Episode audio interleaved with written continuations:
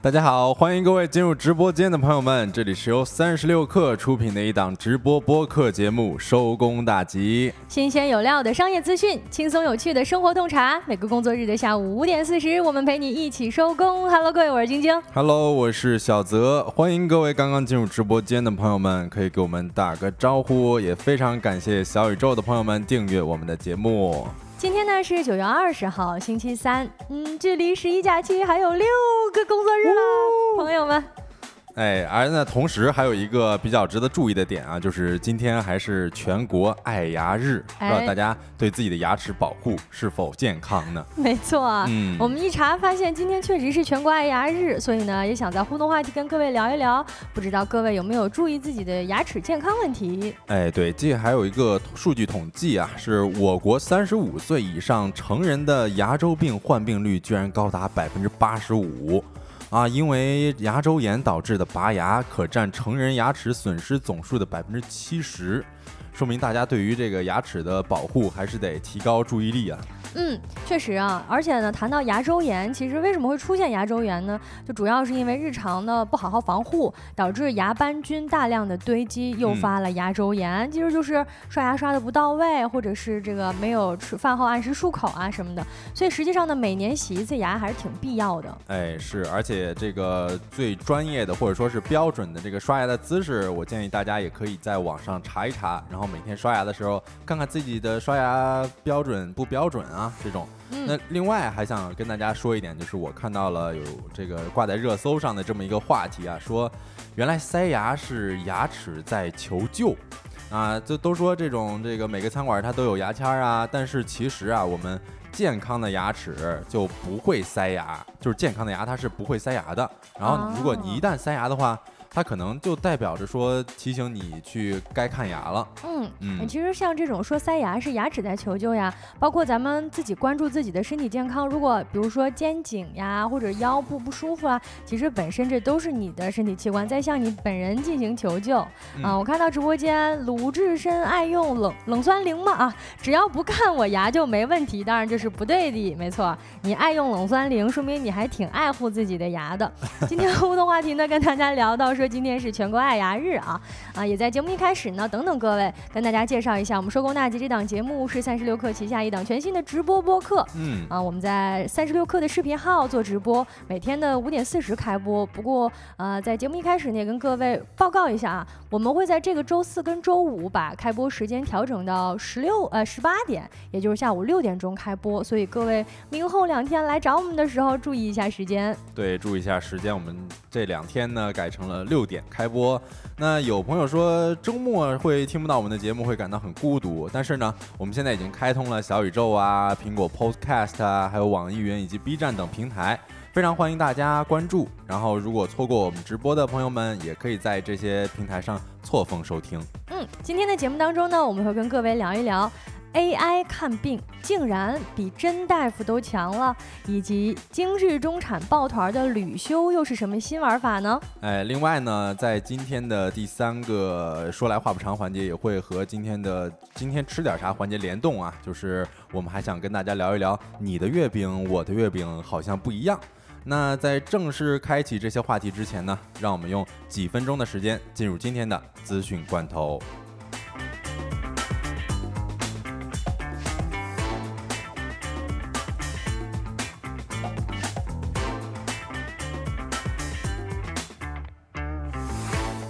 Hello，各位，欢迎回来，一起来品尝一下今天的罐头新鲜不新鲜？来看一下第一条消息啊，关于最近抢票的事儿了。各位都得关注一下哈。嗯，近日呢，有网友在社交媒体发文称，北京到深圳的 D 九二七卧铺上铺呢，平日价格是一千一百五十元，但是呢，在九月二十八号，也就是国庆假期的前一天，价格竟然上涨到了一千八百六十元，算是涨了七百多块钱哈。下铺的动卧价格呢，达到了两千零九十元，超过了当日的机票价格。于是九月十九号就有记者以乘客的身份咨询了幺二三零六，客服人员表示呢，车票呢分为公布票价和执行票价，这个说法咱还是第一次听说哈。嗯，如果发生的时候带有一定的折扣呢，那么就是执行票价；如果没有折扣呢，这趟车表示说它当天没有打折，就是以官方公布的票价出售的。另外呢，根据中国经济周刊报道啊，铁路幺二三零六称，从未授权任何第三方平台发售火车票，也不可能给第三方所谓的优先购票权，并且呢，其实幺二三零六曾经在二零二一年十一月的时候申请过一项专利，什么专利呢？一种防止自动抢票方法及系统、设备或存储介质的专利，用来提升自动化的抢票难度。哦，那这个我就感觉其他的一些，比如说旅行平台可以给咱们提供一些自动抢票，那这可能就稍微有点儿带个问号了哈。嗯嗯，那我们这个，因为这个确实是值得大家关注的啊。我最近买的一些票都在候补当中，不知道大家有没有关注到说涨价或者说是这个抢票的一些信息呢？也可以在评论区跟我们分享。呃，接下来就进入到第二个资讯罐头啊，是警方一场反诈钓鱼行动，三百二十一名大学生上钩啊！这个是华师九幺七美食节一百张美食霸王卡，价值五百元免费领，点击网址叉叉叉。听着挺诱人的啊，呀。非常诱人啊！嗯近日，那个华中师范大学的三点四万名大学生收到了这一条短信，有百分之十的同学呢点击了该链接，其中有三百二十一名大学生填写并且提交了详细的个人信息，但是呢，他们不知道的，这其实是警方在举行一个钓鱼演练。嚯，啊，中招的学生当中，女生占比是百分之六十五，男生占比呢是百分之三十二。呃，研一的学生占比最高，接近百分之二十九。其次呢是研二和大一的新生，分别占比百分之二十四和百分之十二。那中招的学生，他不仅填写了姓名、电话号码、QQ 号、身份证号，还提交了学院、年级、饮食偏好、兴趣爱好等详细个人信息。这是把家底儿都给人托付出去了啊！嗯，各位还是注意一点啊，多亏有警方在做这种钓鱼行动，不然的话，其实你看钓鱼一钓一个准儿啊，有三百多名大学生都上钩了。各位还是多多注意啊，这个反诈宣传还是要往心里去一去。嗯，来看一下今天资讯罐头的第三条消息，关于外星人的。最近呢，NASA 发现超级地球或有人居住。根据最新一期的《天体物理学杂志通讯刊》发的论文，呃，美国宇航局也就是 NASA 发现了一颗超级地球。外行星。哦，根据报道呢，这颗名为 K 二幺八 b 的系外行星大小呢是地球的八倍之多，也就是说比太阳系的海王星要小，但是呢比地球那大太多了，所以叫超级地球。嗯距我们呢一百二十光年，它位于狮子座冷矮星的宜居带附近，被认为是一个水洋世界。更让天文学家们兴奋呢，是因为它还存在着一些其他的东西。在这个小行星的大气层当中，发现了一种在地球上发现时与生命独特相关的气体。也就是说，呃，在地球上，反正是只有生命才能产生这种物质。那现在呢，哦我们在这个小行星上也发现了这种物质，是不是说明在这个行星上也有生命的存在呢？哎，我感觉很有可能，或许在未来的某一天，我们可能就能与这种生命对话了啊。嗯，那接下来第二、第第四条不要回答。啊，不要回答，不要嗯回答，不要回答。啊，第四条资讯罐头，花西子公关部负责人离职，道歉声明非公关部撰写。呃，今天呃九月十九号的十七时许呢，花西子官方微博发布致歉声明，称感谢大家一直以来对花西子的关注和支持，抱歉我们来晚了。呃，过去一周受到全网极大的关注，相关意见已经充分的记录。据了解呢，昨日花西子发表这个公开信啊，然后知情人士就透露了说，该公开信并非出自公司公关部之手。有花西子的前员工在公开信发出一小时左右呢，在社交媒体上就表示说，本人已经从花西子离职，声明跟我没有任何关系，跟公关部也没有任何关系，望知悉。目前，该员前员工呢已经删除相关动态。另据中新经纬，呃，目前花西子公关部仍有几位员工在职，但他们也倾向于离职或已经决定离开。嗯，不知道我们直播间的各位有没有看到昨天这一封公开信呢？似乎这一封公开信有点 AI 之嫌呢啊。嗯，呃，后来呢，跟进的消息是说公关部可能都要离职了，不知道这个事儿到底是怎么样，又不知道他后来再接下去会不会有更多的这个分享哈。嗯，来看一下今天资讯罐头的最后一条消息，呃，关于关于投资方面的哈，软银孙正义一夜之间又赚了两千个亿。北京时间的二零二三年九月十四号的晚间，全球芯片 IP 龙头 ARM 正式登陆了美股纳斯达克，发行价呢是每 ADS 五十一美元，募资金额呢是四十八点七亿美元。这个是谁呢？是谁干的事儿呢？是亚洲巴菲特、马云的伯乐孙正义的收官之作。二零二二年的十二月，孙正义宣布将不再参与其创办的软银集团的业绩报告会，并且呢将公司的日常管理事务交于软银集团的 CFO。而他退休之后的大部分精力呢，都放在了啊由软银集团控股的这一个 ARM 公司上。最终呢，当天收盘价格是收涨了百分之二十四点六九，股价呢是每 ADS 六十三点五九美元，总市值达到了六百五十二亿美元。不知道这个结果孙正义是否满意呢？嗯，以上资讯呢整理自《环球时报》、《中国经济周刊》、中国青年网、南方都市报、红星资本局以及世界观察。稍后回来将进入我们的说来话不长环节。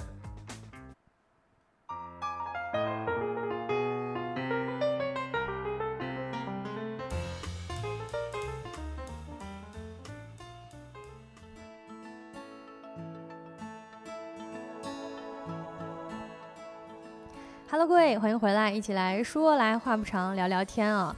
第一个话题呢，想跟各位聊一下，说是说是这个最近 AI 应用领域又有了一个新的拓展，在什么方向呢？在医疗上。哎，居然是去寻医问诊啊！就 Chat GPT 这个事儿。嗯，没错哈，就是说这个 AI 也能看病了，不光能看病，它还很厉害，它打败了真的医生。这是一个什么事儿呢？啊，给各位介绍一下哈，是最近发生在美国的一个小男孩儿啊，他四岁的时候呢，其实就曾经就是身体出现了各种各样的不适啊，在他不适的过程当中呢，他的家家人就带他先后看了十七名医生，从儿科。科呀，到骨科呀、神经科啊，什么各种专家，但是一直没有找到真正的病因。嗯，那在这个时候呢，他妈本来没有抱太大希望，结果看到这个今年年初 ChatGPT 出现了之后呢，他就想说，那我就注册一个，我试一试吧。哦，问 ChatGPT 呢？哎，对，他在 ChatGPT 上面呢，输入了自己的一个这个儿子的这个病情描述和检查报告啊，希望 ChatGPT 可能就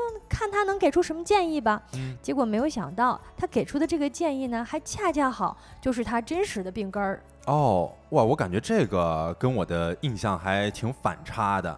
就是我之前咱们印象里边都是说这个水一百度会开，然后有网友就开玩笑说人一百度就会致癌啊。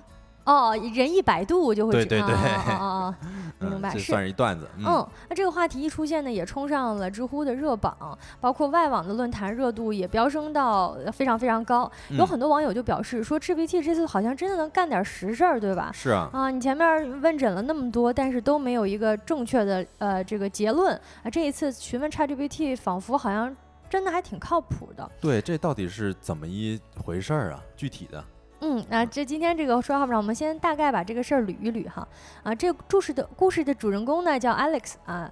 那有一天呢，就是在二零年的时候啊，他的保姆呢就告诉他的家长说，这个 Alex 啊每天都很疼啊，必须得给他吃止疼药啊，就非常非常的疼啊。紧接着呢，这个小朋友又出现了磨牙的症状，于是父母就把这两件事情联系到了一起，觉得如果是牙齿不舒服导致的疼，那咱们去看看牙医吧。是啊，从此呢，这个 Alex 就长达三年的寻医之路就。正式开启了，从二零年到现在，咱们二三年嘛，看过去三年间呢，先是查了牙，啊，查牙的时候呢，这个牙医检查说这个孩子牙挺正常的呀，但是为什么磨牙呢？要不然呢，我们就送他去看看正畸的医生，嗯就是这个思路很正确哈。哎，对，因为他是没查到什么问题，那我再给你个建议吧，要不然你去这种专业治疗气道阻塞的正畸医生，因为就是他可能是因为呃这个牙牙齿有点畸形啊，所以会导致磨牙的问题。嗯，然后正畸的医生呢就发现说他这个小朋友啊，他上颚太小导致的呼吸困难，于是呢就给他放了一个扩张器。啊，这个这个治疗方式呢，这扩张器一放，确实一度达到了一点效果。当时呢家长就以为他的病马上就要痊愈了，哎，挺合理的。但是呢，现实往往是不太讲逻辑的。很快呢，他妈妈又发现这个小朋友好像不太发育了，就是他才四岁大嘛，他其实的个子他其实是长得很快的，嗯，但是呢，他妈发现说这孩子不长个儿了。那这确实不正常了。嗯，没错。于是呢，他妈就带着这个小朋友啊去看了一下儿科医生。嗯、儿科医生呢就说，你看这赶上时候了，也是赶上二零年啊。嗯，医生给出的答案呢是说，他可能是受到了新冠病毒的影响。是，但是好像因为这个不长个儿受新冠病毒影响，有点扯，我觉得太扯了吧。哎，有点扯，所以他啊妈呢对这个解释也不是很满意，于是呢，在二一年的时候又带着他去复查了。啊，那医生就跟他，嗯，就跟这个孩子他妈说，说他个儿倒是长高了，哎嗯，但是呢，左右脚有点不平衡，建议他们选择一下物理治疗哎。呀，命运多舛啊，这个。啊，又给了一个建议，说物理治疗吧。但是呢，这个妈妈就是听信了医生的话啊，在开始物理治疗前呢，发现这孩子又开始头痛了嗯，啊，这个物理治疗呢又搁置了，啊带他去看一下，说为什么头痛啊？啊，又去看了一下神。哎，神经科，又去哦看了一下耳鼻喉科，又去看了一下物理治疗科，呃，就是发现呢，这个怎么看怎么就是。从头到尾这三年来吧，Alex 一共看了十七个医生，可以说是踏遍了能想到的所有的诊室，啊，甚至呢还被送到过急诊，但是还是没有查出个所以然来。哎呀，我感觉这个挺绝望的。嗯那各个诊室都查过了，啥也没结果。对，而且都是专家，都是专科大夫，给不出一个具体的病因哈。是啊，直到他妈妈抱着试一试的心态注册了一个 ChatGPT 的账号，嗯，把他的这个症状呢，以及这个检查的报告一输入，其中呢有一个细节，就是说这个小朋友啊，他无法完成盘腿坐的动作。嗯、哦，于是呢，ChatGPT 就给出了一个此前没有人提出过的结论，叫做脊髓栓系综合征。嗯，嗯、就是说这个病根儿出现在脊柱上、脊髓上。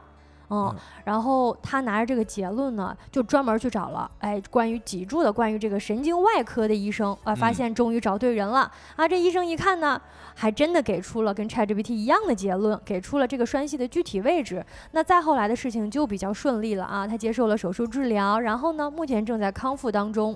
哇，那这个还真神了，他居然这个靠 ChatGPT 就已经诊断出来了正确的这个病因。嗯，对，没错。但为啥之前一直是找错医生呢？是啊，哎，实际上呢，也是这些医生他们本来都是各自擅长各项专就专门领域的专科医生。哦，那很多问题他自己解释不了嘛，他就只能说给你推去，让你去另外一个这个科室看一看，那个科室看一看，好像就一直没有找到。是，于是这也暴露出了一个问题，就是呢。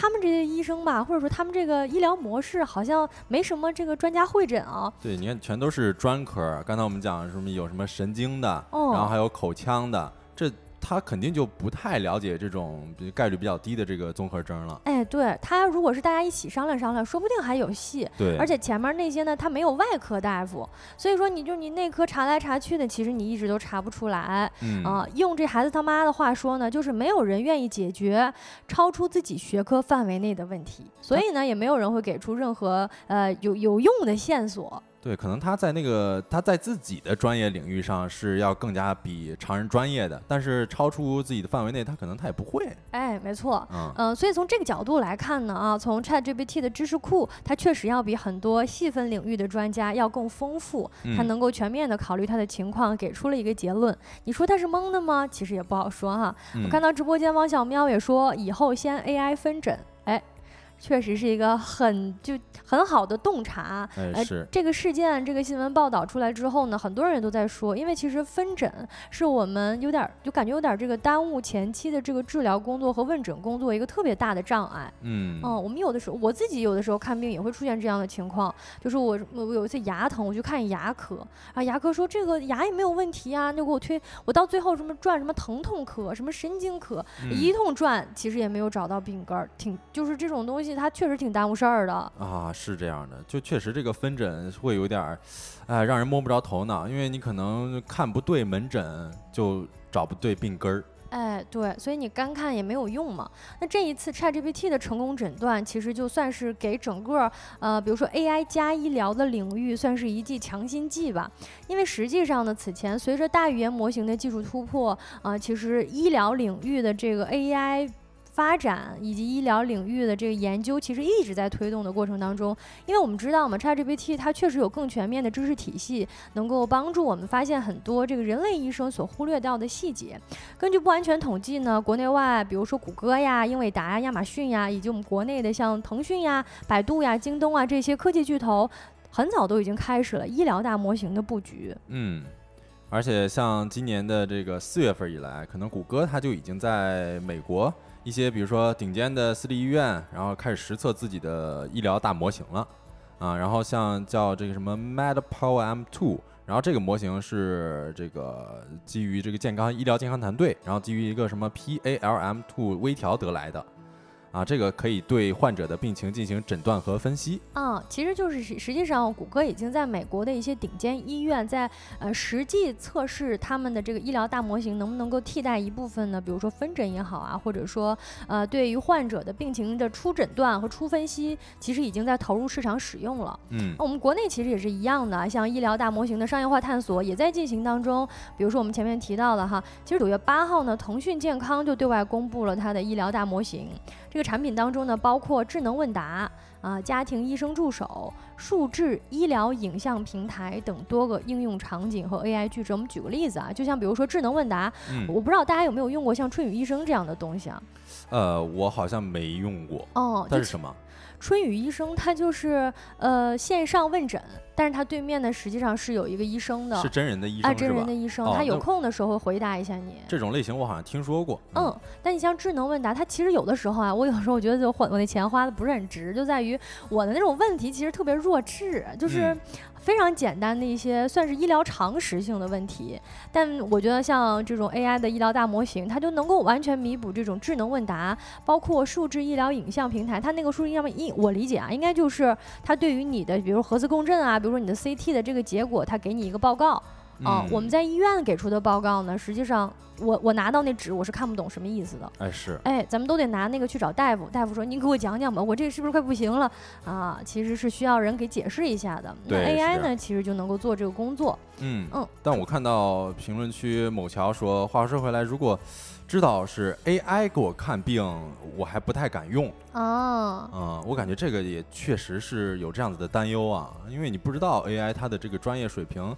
到底是怎么样呢？嗯，当然当然，因为 AI 我们知道以前像这种文本大模型就出现了很多很多问题，比如说胡编乱造啊，对吧？比如说你像 ChatGPT 问问题的时候，它可能会给你回答一些完全不爱不着边际的，然后瞎编回答。如果它让你给你看病的话，确实也是呃 AI 医疗领域非常大的一个难题，就是它。确实会常常出现幻觉。那我们医疗行为是关乎咱们的这人体的生命健康的，我们的安全的。那咱们现在目前阶段还无法确保 AI 的这个提供信息是能够准确的和安全的，所以确实它还有很长一段路要走吧。它这个 AI 的幻觉是啥意思？所谓的 AI 幻觉，就是说它有的时候会睁着眼睛说瞎话。哦。啊，就比如说你问 ChatGPT，你有的时候你问他，你说鲁智深是哪里人，他甚至会给你回答意大利人。哦哦。哎，对，他就是会睁着眼睛说瞎话，因为他那个信源太多了嘛。是是是。嗯嗯，所以说这肯定是不可接受的嘛啊！我们看到那个某桥也在说，另外怕他收集你的生物数据。哦哟。可能是一些三 D 的脸。嗯，确实，就是底层的吧。我觉得可能什么 DNA 啊什么的，对吧？他他他他他，如果他想要收集的话，他能记录你的这个人作为人体的这种生物样本，全都给你记录下来了。这个越说越恐怖了。哎，这这这确实是像这种数据隐私方面呀，像这种出现了 AI 的这种误差方面，其实呃，AI 医疗的路还有很长的路要走。嗯。除此之外呢，呃，科技一定程度上能够能给人类或者说能给医生本人带来一些信息跟辅助，但是它确实无法复制我们说医生跟患者之间的这种人与人之间的情感交流和联系。嗯，是这样子的，而且这个现在医生还可以运用一些，比如说道德或者说是伦理判断，在面对复杂的医学决策时，能够给我们做出最佳的选择吧。啊，那我们这个话题就聊到这儿，下一个话题我们聊一聊不爱旅游中年人现在就流行抱团旅修了。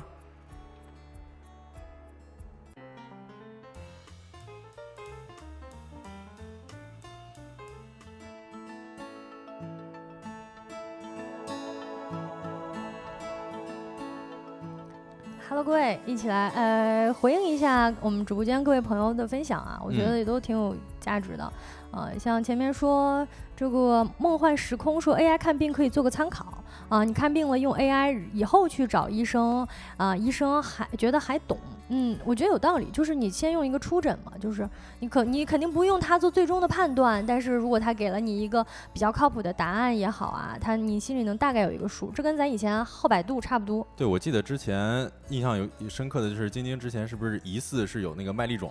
是不是也在网上问诊？但那个是 AI 吗？我春雨医生啊，我花钱啊，我花钱花钱。OK，最后也没有给我诊断出来什么来，反正就是因为他回的特别慢，我这个个性又比较急，他回着回着 他就不理我了，我就 我就也没管。最后，嗯嗯，还是像艾丽亚说的，目前 AI 感觉还是只适合做个参考啊。嗯，像刘帅磊说，如果医疗分析的数据来源是。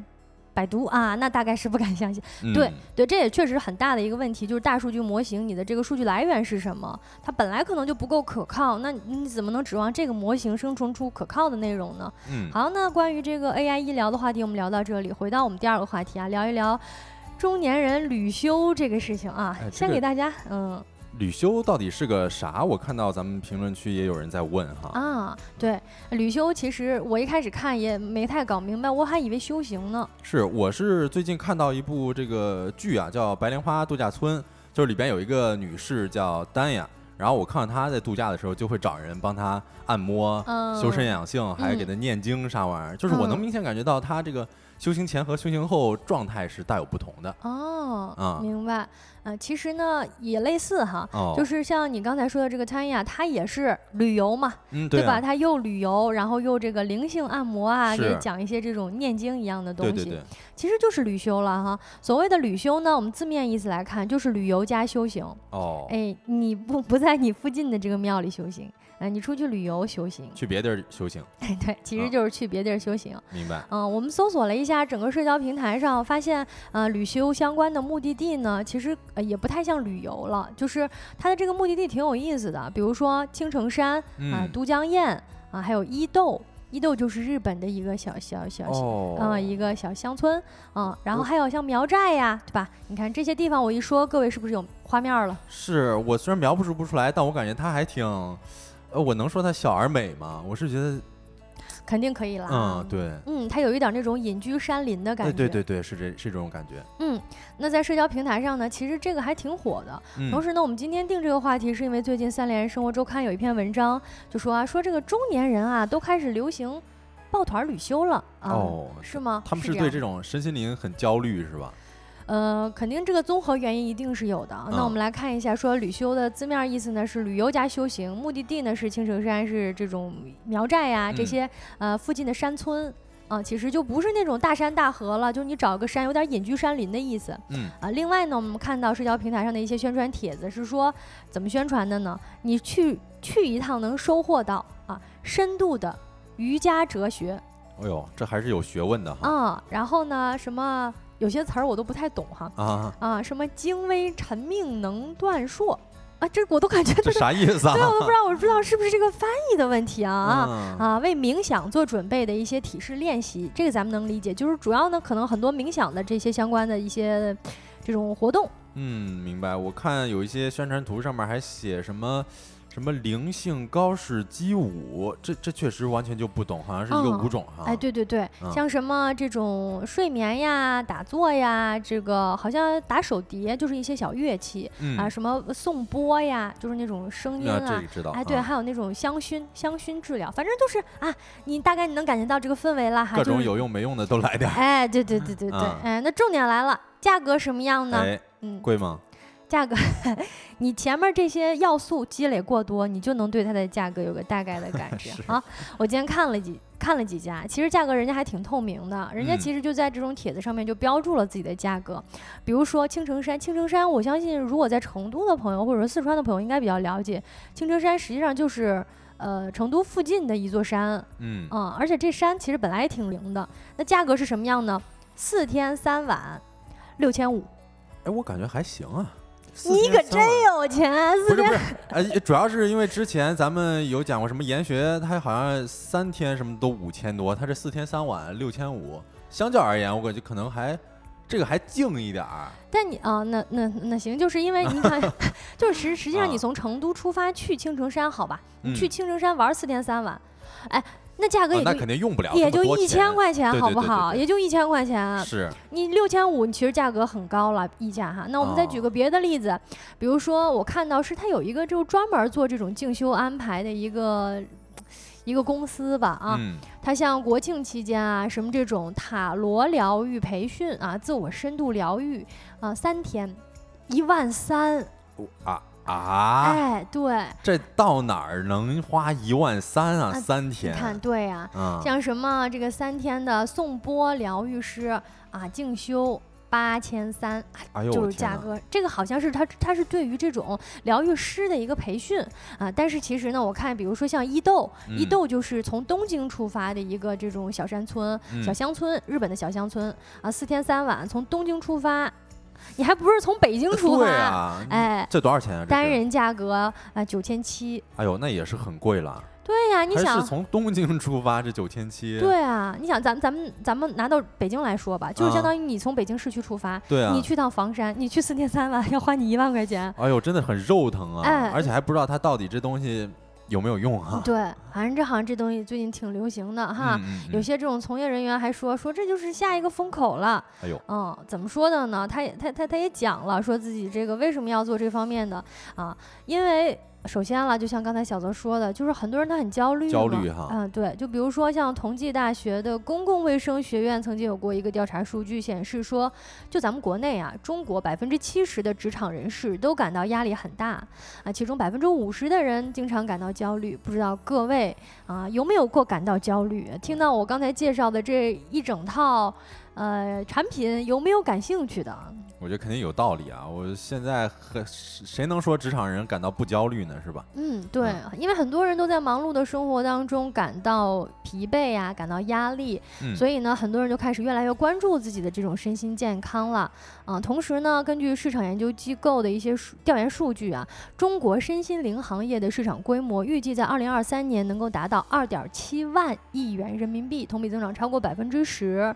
嗯，国外的一些呃。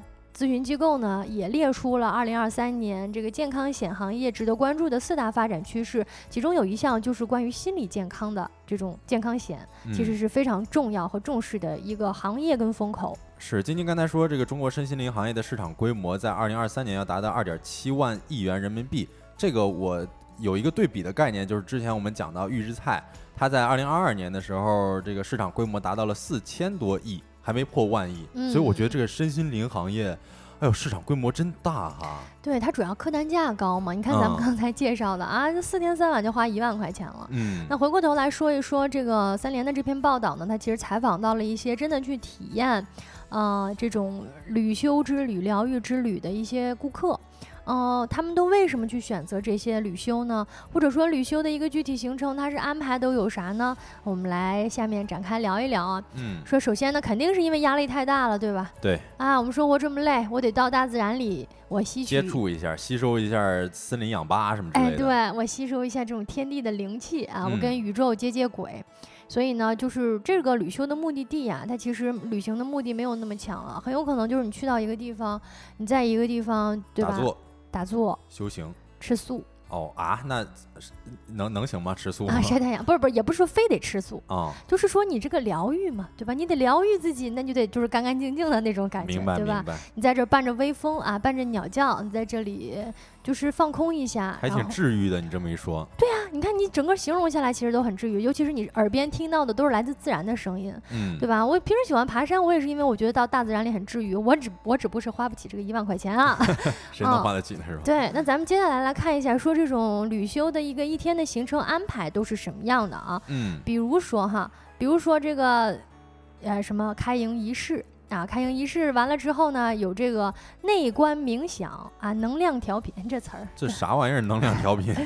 哎做播客吗？难道？嗯，能量调频啊，嗯吃一个午餐，吃一个午餐，享受一个白噪音的午休、嗯啊。同时呢，像水晶波体疗、呃颂体疗、送波啊、送波疗疗愈，咱们想象一下，应该是那种，就是他敲一个东西，咚咚咚那种声音。哎，就这种感觉了。对对对，应该就是这种感觉了哈。还有一些像古道徒步啊啊这种，你你就多成本多低，对吧？是你徒步花钱吗？街溜子花钱吗？City Walk 花钱吗？啊，对，成本可真低啊啊！这篇文章当中呢，就介绍到有一个九零后啊，一个北京的白领叫小徐，他曾经报名过一次房山的两天一夜疗愈旅修。啊，表面上呢说这个吹的非常玄乎，北京到房山是吧？啊，哦，行 行，对，这个还不便宜呢，好不好？那去趟房山，哎，好几千呢也。嗯嗯，那报名他之后呢，发现入住的民宿五星级的，啊，饭呢，丽兹卡尔顿的厨师长做的，火，哎，甚至你来往接送的座驾都是啊有陆地头等舱之称的考斯特。嗯，这待遇还挺高的啊，对呀。就是，啊，同时呢，有很多，比如说像这个本来有失眠的朋友啊，体验了这么一个旅修之后呢，就发现，其实呢，嗯，还挺疗愈的，就是催眠效果其实挺好的，就是我这里放空了一天啊，对吧？我我都。不用太费心的考虑任何工作呀、生活呀，我来到这种原始的自然之下，对吧？我躺在床上，我眼前就是这种高山、这种森林，实际上是挺放松的，终于能睡个好觉了。哎，是你这个，就我刚刚提到那个白莲花度假村，就刚刚说那个丹呀，它其实就是他描述的就是说，他做完疗愈之后，就感觉第二天神清气爽，而且睡得也非常非常好。嗯，我觉得可能跟他的体验是差不多的。对，没错。所以为什么这篇文章他一开始定的那个标题是说中年人？但我觉得是，其实这个跟年龄可能关系也不大，主要是中产，对吧？你得花得起这个钱。大家都需要放松啊！你白莲花度假村那是你一般人能花消费得起的，对。所以呢，就是你比如说你来到这儿这么奢侈的住上一个高档的五星级酒店、五星级的民宿啊，同时呢有这种最高级的厨师长给你做饭，你其实在这里啊就相当于是。哎，度假去了。对，花钱买个服务，我感觉也是。嗯，对，只不过因为旅游很累嘛，那你去那儿其实就是度假了。对。啊，只不过呢，有人喜欢，也有人不喜欢啊。比如说这种像我们这种小年轻啊，哎，其实呢就会觉得这个价格其实有点贵了。那确实。嗯，像有一个这个九零后的上海姑娘叫芝芝，她在周末呢就报名了去舟山的一个疗愈旅修团。我相信如果在上海的朋友可能知道，舟山其实离上海非常非常近啊。嗯，花了三千多块钱的报名费，哎，豪华游船把这个旅疗愈团运到了舟山。嗯，结果呢就发现其实跟市区生活差别不大。啊，本来是以为是那种避世的，感受自然的能量，结果没想到连饭呢都是城里带来的预制菜。那这个诚意，我觉得有点不足了吧？嗯，啊，有点有点有点被骗了的是啊，被骗了感觉。嗯，而且在这个知识的体验的过程当中呢，他还发现说，这个疗愈团里面啊，有很多团友一开始就抱着摆拍的目的。哎，我来这儿呢，呃，一个这个团儿里边，不光给我配这种心理疗愈师，还给我配摄影师。哎呦，我那我感觉这种目的就不是很单纯了。有的人他单纯报这个项目就是为了说疗愈自己的身心灵，但是你让我来这边给你整这种网红摆拍啊或者什么的，哎，就有点轮。流俗了啊，对把？反而呢，就是也没必成事，好像来到世界中心了啊。看到刘帅磊说，万一吃的是预制菜呢？啊，果对，没想到真吃的是预制菜啊。人还说了，人说泡温泉，泡温泉呢，那个名字叫水流疗愈啊。你看人这用字啊，是水流疗愈啊，说是在天然的温泉水中吸取自然的能量，结果发现温泉水是现烧的啊。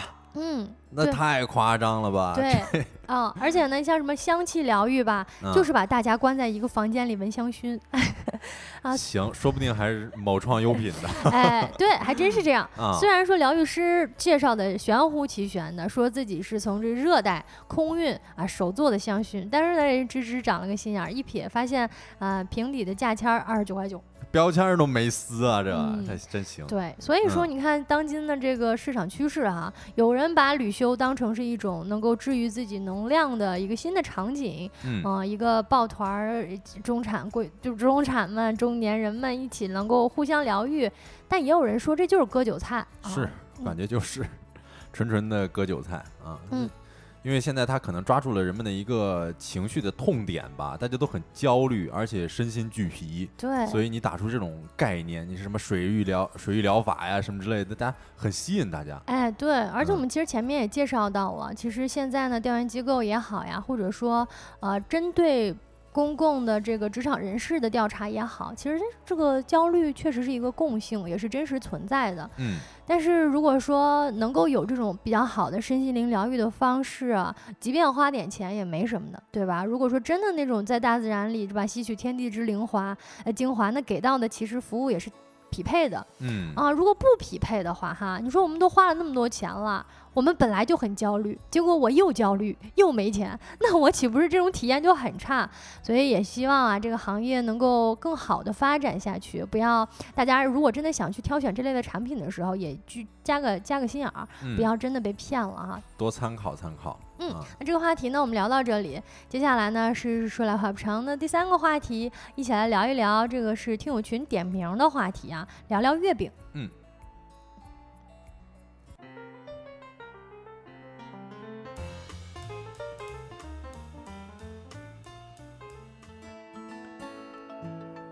欢迎回来，我们说来话不长的第三个话题，以及今天吃点啥，其实都是聊的月饼啊。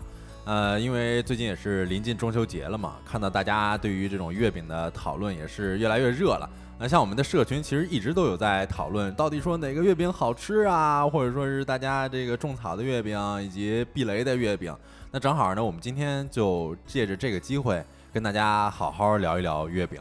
嗯嗯，先跟大家讲一些这个月饼的新动作吧，就比如说月饼联名，相信之前这个范特西音乐宇宙联名款，就是奈雪的茶联名薄荷，这个大家应该也都知道，它出了一款这个联名款的黑胶月饼礼盒，卖一百九十八元，不知道大家啊、呃有没有抢到哦，啊？他还出月饼了。哎，对，他不仅是联名奶茶，还出了这个月饼礼盒，哦，然后还有什？么吸管之类的这些联名，嗯都挺火的那个时候嗯，啊。然后我好像看到，好像今年还有小黄人儿的一个联名月饼。嗯，是这个像餐饮品牌八十五度 C 与动画电影 IP 的这个小黄人儿就联名推出了大眼萌系列的限定月饼嗯啊，然后包括还有什么流氓一刻携手小黄鸭推出了联名款的这个榴莲冰皮月饼礼盒。哎呦，你看看现在这馅儿啊，这皮儿啊，都都是花招百出啊。对，花里胡哨的感觉。嗯现在月饼也是借着这个联名的机会，出了很多这种新款式啊。没错没啊，错。而且像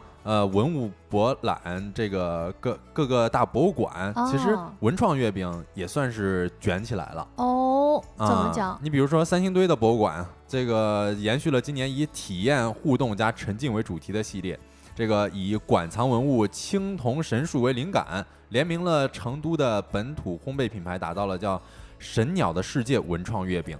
哎，不过我听起来还倒觉得很新鲜。嗯，嗯是我感觉这个跟文物来联名或者说是联动，我觉得还挺挺有意思，我挺哎想尝试的。而且感觉这个整个的包装或者概念其实是很有讲头的。嗯，是，而且再包括今年的这个苏州博物馆，以馆藏这个月下贵图兔贵兔图为灵感。嗯，啊，与当地的餐饮老字号松鹤楼，这之前我们在今天吃点啥有讲过松鹤楼啊，那哦苏式面特别好吃。嗯。啊，推出的这个贵兔望月中秋礼盒嗯。啊，应该也是非常怎么说惹惹人想要买的吧？我觉得，嗯，不知道各位有没有注意到今年有什么新鲜的这种关于月饼的动作呢？啊，嗯，小四海说我们单位发的就是我们酒店在售的月饼，还是三八八档位这个 有点令我们羡慕了。但是这个东西左兜套右兜，是不是有点不太诚心啊？嗯哎，那，Morning 说我们的月饼小的像点心。没事儿，哎呀，你我跟你说，越小的越像点心的月饼，它越贵。对，咱们一般在什么米其林餐厅里边见到的那些餐点，它不都很小吗？对呀、他会给你弄一大饼吗？那肯定不会呀、都是一口吃完那种高级感。嗯，三八八其实这月饼也不便宜了，说实话，我哎没吃过三八八的月饼。我也没吃过。嗯那顺便再问大家一下吧，就是大家一般买月饼都会花多少钱啊？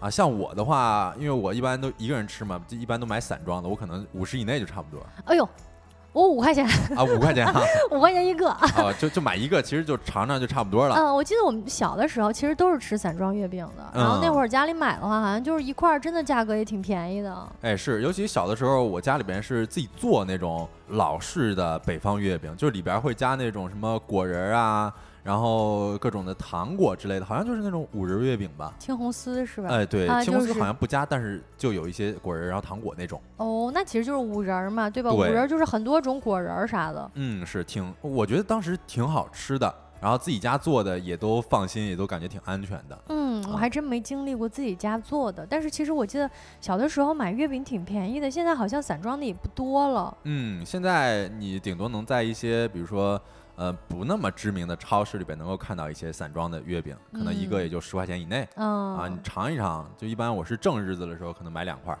啊，买多了也哦吃不完。是是是，嗯，我看我们的呃 Morning 说，每年最期待的是柚子，柚子是什么？柚柚子月饼吗？是是有的地方那个送柚子吗？呃，哦，好像中秋节是月月柚子也是一个中秋的应季的水果，是不是？有的地方可能吃的，比如说搭配的水果不太一样呢？嗯，应该是不太一样的。我看鲁嗯智深说，散装豆沙五元，超过十元我不配，这跟我一样啊。哎嗯，但是喜欢吃豆沙的啊，我觉得还，哎，豆沙的也还蛮好吃的哈。嗯，但是挺少见的。嗯，是，呃，不知道大家有没有关注到一个消息啊？就是去年六月份的时候，已经有很多部门儿发布了这么一个遏制天价月饼、促进行业健康发展的公告。哦，这个其实我们之前在节目当中也提到过，包括嗯其实听友群其实也有朋友发现了啊，他他问大家说有没有发现哎，好像没有超过四九九的价格了。对对对，还有一个什么比较操作吧，就是拍二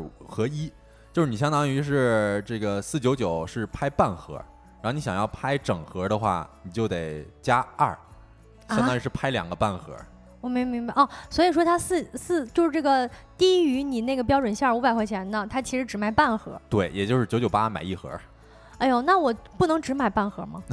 你可以，但是他就是这么操作嘛，半盒这不是少吗？哦，是吧？这个是呃，北京商报的记者他在这个宝格丽月饼礼盒链接当中看到的这么一个现象啊明。白了，他其实就还是在钻这个空子嘛，因为你像刚才提到的，去年六月其实发了一个呃专门监管月饼行业的一个公告。嗯，对于单价超过五百元的盒装月饼实施重点监管啊，其实这个也是一些商家为了钻空子，所以才踩出来的这么一个拍二为一盒的这么一个事儿哈。嗯，啊，那也接着问一下大家，我看到评论区大家讨论的都非常热烈啊，说呃陈皮豆沙超好吃，然后也问一下大家喜欢吃什么馅儿的月饼啊？我看到某桥说北方常见的月饼就是豆沙、枣泥、五仁儿啊，然后还有这个广式月饼。我个人是比较喜欢吃蛋黄莲蓉的这种。，Morning 说嗯买月饼送柚子，是什么地方买月饼送柚子啊？就有的可能就是月饼和柚子是搭配着吃的，啊，哎，嗯确实这是一种不错的吃法，因为柚子它酸酸的嘛，它可能嗯还比较解腻爽口哈。嗯，我喜欢吃什么馅儿月饼？我就是喜欢吃就是最最最最传统的。五仁吗？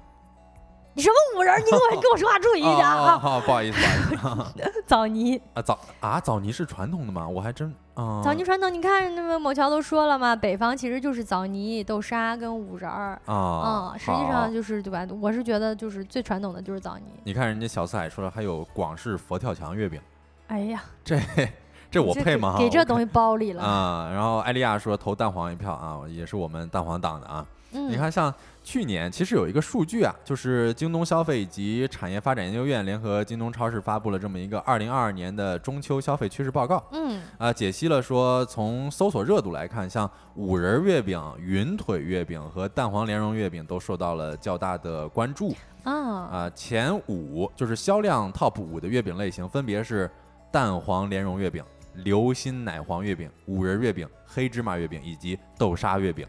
黑芝麻月饼我还真没听说过。哎呦，我也没，嗯我是没吃过，我听说过，我不嗯知道这个好不好吃，但是我觉得黑芝麻还挺好吃的。嗯，不过你刚才提到的这五类类型，其实也是我们直播间讨论热度最高的这五类哈。嗯，其他的还有一些，比如说什么豆乳月饼啊、桃山茉莉抹茶月饼，还有巧克力牛奶月饼啊，甚至我还看到有什么牛油果月饼。哎呦，这个尝起来什么味儿啊！我天哪！不敢想象啊。啊，还有嗯青梅月饼。嗯嗯嗯啊，New Hope 说云腿月饼，我也很喜欢吃云腿月饼。嗯，我一直想尝试，但是我好像只尝试过一次那种晾凉了的，就觉得口感不是很好吃。云腿月饼本来就是凉的哦，本来就是凉的啊。你说的是鲜肉月饼，啊，鲜肉是对鲜肉鲜肉月饼饼是现烤出来的，哦，鲜肉月饼我接受不了。好，那我们接下来着重的来聊一聊不同类型的月饼。对，因为像现在这个最受关注的就是传统的广式月饼嘛，应该是晶晶说的那种啊，广式月饼的一些呃，主要是什么呢？它就是皮儿薄松软，造型美观，图案精致，花纹清晰。它其实呃最大的特点就是外皮吧，因为我们知道就是里边会包裹着一些这个蛋黄啊这种，然后它的外皮呢基本上是以这种小麦粉、转糖浆、植物油等碳水制成的这种饼皮。啊，啊，然后在这个包馅儿之后，再刷上一层蛋液，再烤制，所以就感觉非常非常好吃。这个外表也是这个金黄的。哦，很看我们这么这么这么顺滑的，我们就进入到了这个吃点啥环节啊。然后我们就是 放一下音乐，然后一起再来聊一聊，从广式月饼聊起，详细的聊一聊不同月饼的这个口味以及特点有什么。嗯，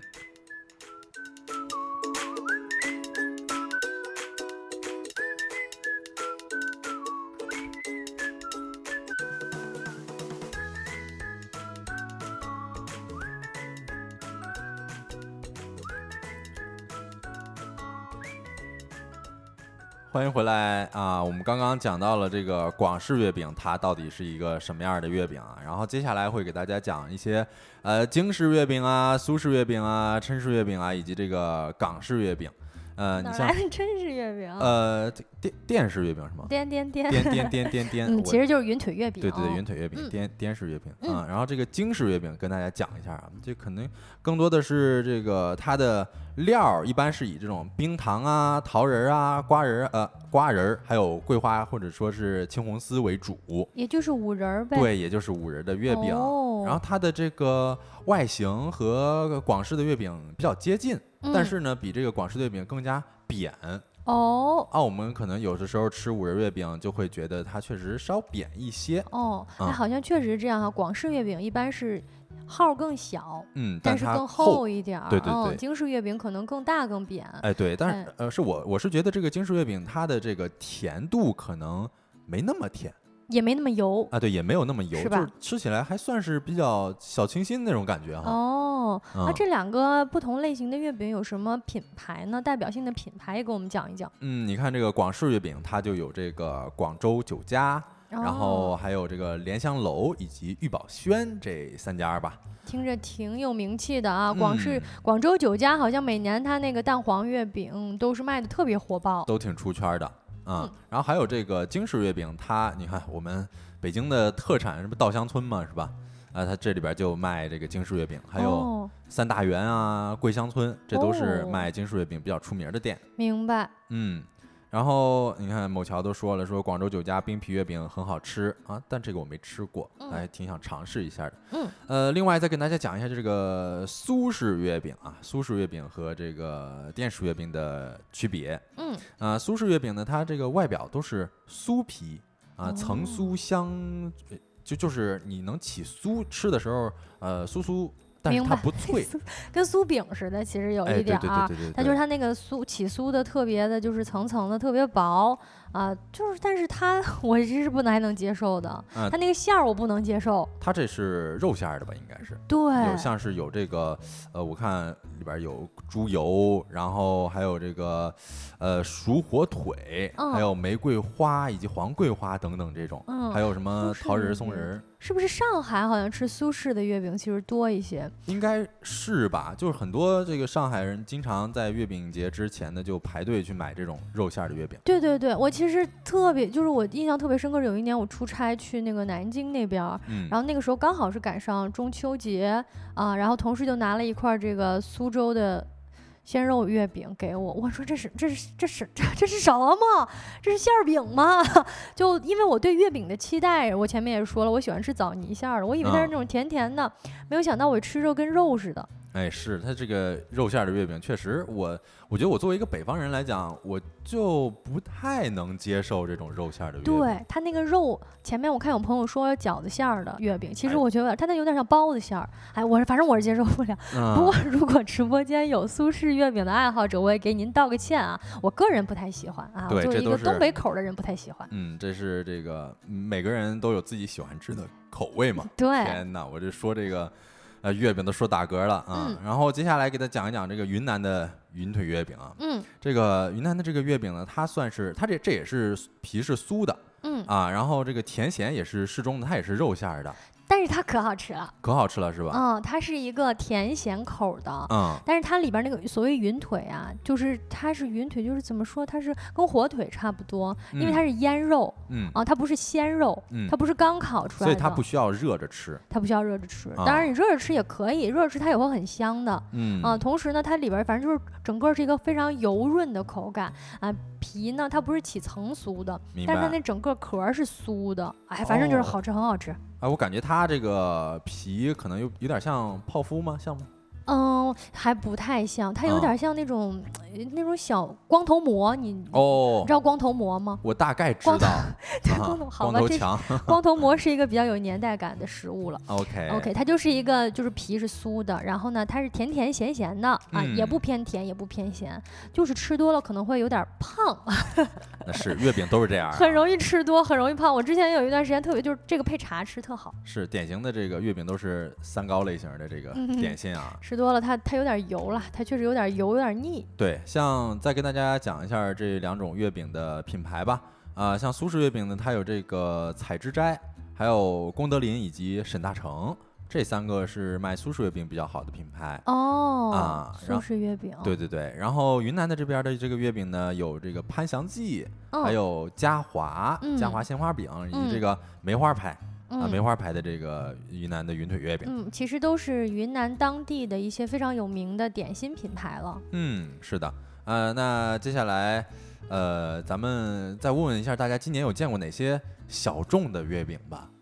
就是今年有见过的那些，比如说品牌它出了一些奇葩的，对自己也不是奇葩的吧，可能自己以往没吃过的。因为我本人就吃的月饼稍微是少一些嗯啊，所以我见到的一些可能我觉得小众的，大家都不觉得有多小众。嗯，我先说一个，就是内蒙古月饼，就奶皮子月饼，我不知道大家觉得小众不小众啊？奶皮子月饼，啊、奶皮，嗯，我没听过，我没有听过没。听过是吧？哦是我这个是我是今天是觉得这个奶皮子月饼它，你看啊，就在我们的公屏上嗯有这么一张图片儿，嗯，一看你就觉得很香啊，就是感觉它的奶香味儿很足很重，就入口会觉得很醇厚。